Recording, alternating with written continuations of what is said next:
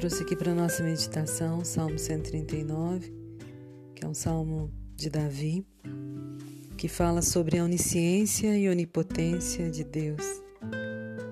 Está escrito assim: Senhor, tu me sondas e me conheces, sabes quando me assento e quando me levanto. De longe penetras os meus pensamentos, esquadrinhas o meu andar e o meu deitar e conhece todos os meus caminhos. Ainda a palavra me não chegou à língua, e tu, Senhor, já conheces toda. Tu me cercas por trás e por diante, e sobre mim pões a mão.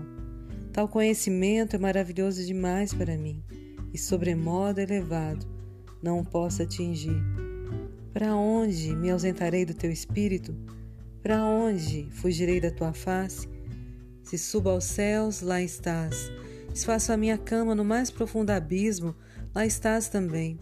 Se tomo as asas da alvorada e me detenho nos confins dos mares, ainda lá me haverá de guiar a tua mão, e a tua destra me susterá.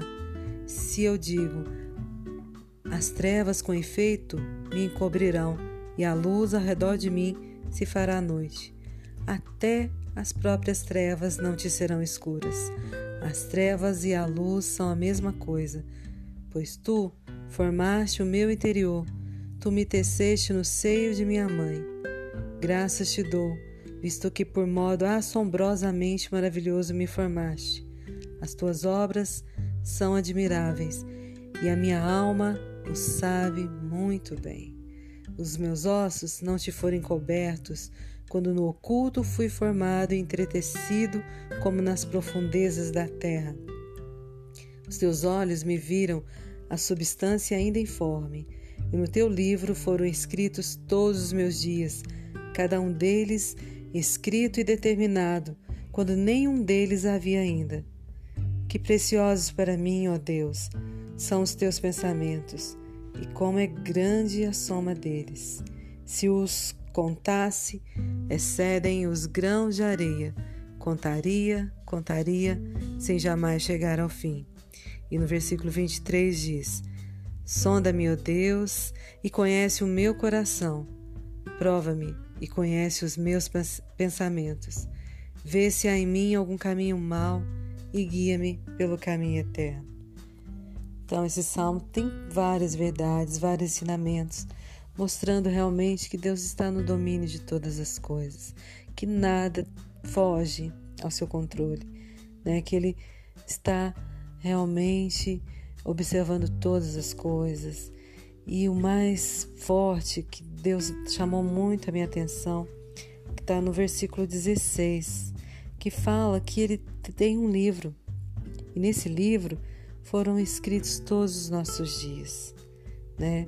Cada um deles escrito e determinado, quando nenhum deles havia ainda. Então Deus tem um planejamento para as nossas vidas, Ele tem um propósito para que a gente possa cumprir aqui nessa terra. E é muito bonito isso. Só que Ele não vai nos obrigar a cumprir isso. Né? Ele nos deu o livre-arbítrio. Então muitas das vezes a gente pode falar: não vou cumprir esse propósito, né? essa história que Deus tem para mim, e vou seguir o meu caminho, o que eu quiser fazer, mas só que não tem como estar debaixo da graça, da proteção, não tem como ter comunhão com Deus. É longe desse caminho, né? longe desse planejamento. Então, Ele nos chama para isso, para que possamos realmente conhecer né, o que está escrito nesse livro para as nossas vidas, o que Ele planejou para nós, para que realmente a gente faça tudo aquilo que Ele tem para nós, né?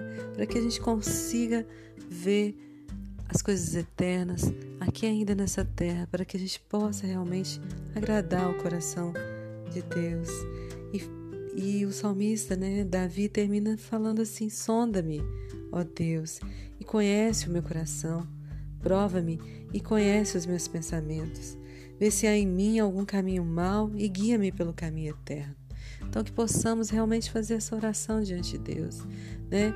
Para que a gente ele veja realmente o nosso coração e se a gente estiver fazendo coisas que ele não planejou para nós, que são coisas passageiras, tão é, assim, que não vão ter valor, que Ele nos mostre, nos guie para o caminho que Ele nos é, tem planejado para nós, né? que a gente possa investir realmente em coisas que são inabaláveis, coisas eternas, porque Deus é eterno, Ele tem um propósito eterno para as nossas vidas.